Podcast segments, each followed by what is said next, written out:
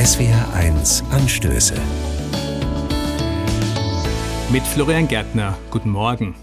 Sich selbst aus dem Sumpf ziehen. Angeblich hat das Baron von Münchhausen gekonnt.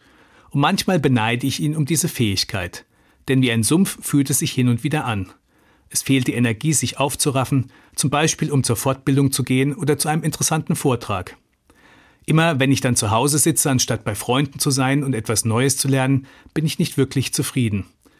Denn zu Hause bin ich meist nicht aktiv und froh. Ich wünsche mir dann immer, Baron von Münchhausen zu sein. Nun ist klar, dass Baron von Münchhausen ein Lügenbaron gewesen ist, aber aus dem Sumpf würde ich trotzdem gern gezogen werden. Vielen meiner Freunde und Kolleginnen geht es auch immer mal wieder so. Nur Martin sticht heraus.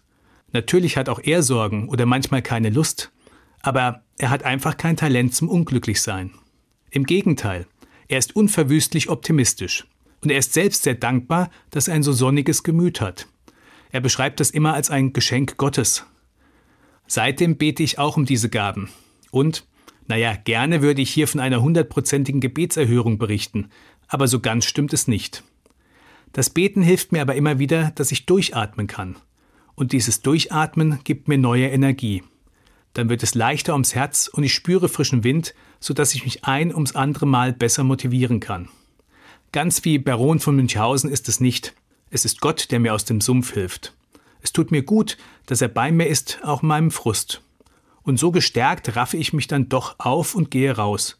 Und, Sie werden das sicher kennen, wenn man es dann doch macht, ist es meistens auch richtig schön.